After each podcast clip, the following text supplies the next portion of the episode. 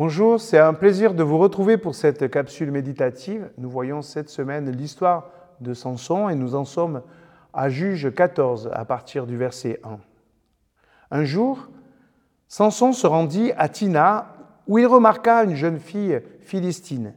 À son retour, il en parla à ses parents.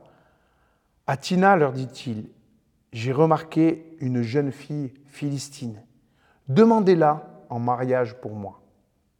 Son père et sa mère lui répondirent Ne trouves-tu pas de jeune fille dans ta tribu ou dans notre peuple pour que tu en choisisses une chez ces Philistins incirconcis?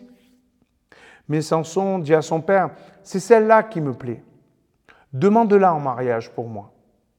Le père et la mère de Samson ne savaient pas que le Seigneur lui-même avait inspiré ce désir à leur fils pour avoir une occasion de s'en prendre aux Philistins.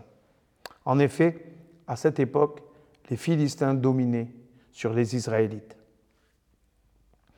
Cette histoire nous perturbe. Au moment même où nous pensons que Samson s'éloigne du projet de Dieu, nous voyons que Dieu a anticipé ses décisions et ses actions.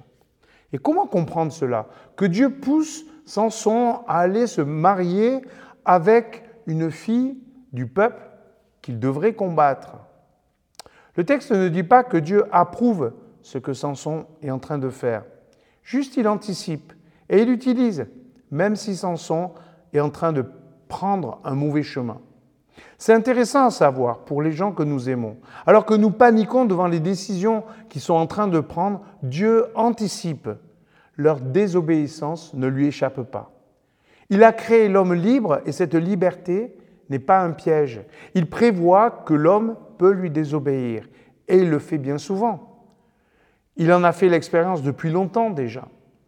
Mais ce n'est pas parce que l'humain désobéit que Dieu est dépassé. Ce n'est pas parce que l'humain décide de prendre ses propres voies que l'histoire échappe à Dieu. Certes, l'existence de Samson, comme celle de Jonas, va leur coûter des épreuves inutiles, mais Dieu reste souverain de l'histoire globale et même de l'histoire de ceux qui s'éloignent de lui. Il les aime trop pour leur imposer sa volonté ou pour les abandonner à leur sort. Ça ne nous empêche pas d'être vigilants. En suivant la volonté de Dieu de façon plus assidue, on s'éviterait tellement d'épreuves et tellement de soucis. Ne nous moquons donc pas de la grâce et de la bienveillance du Seigneur.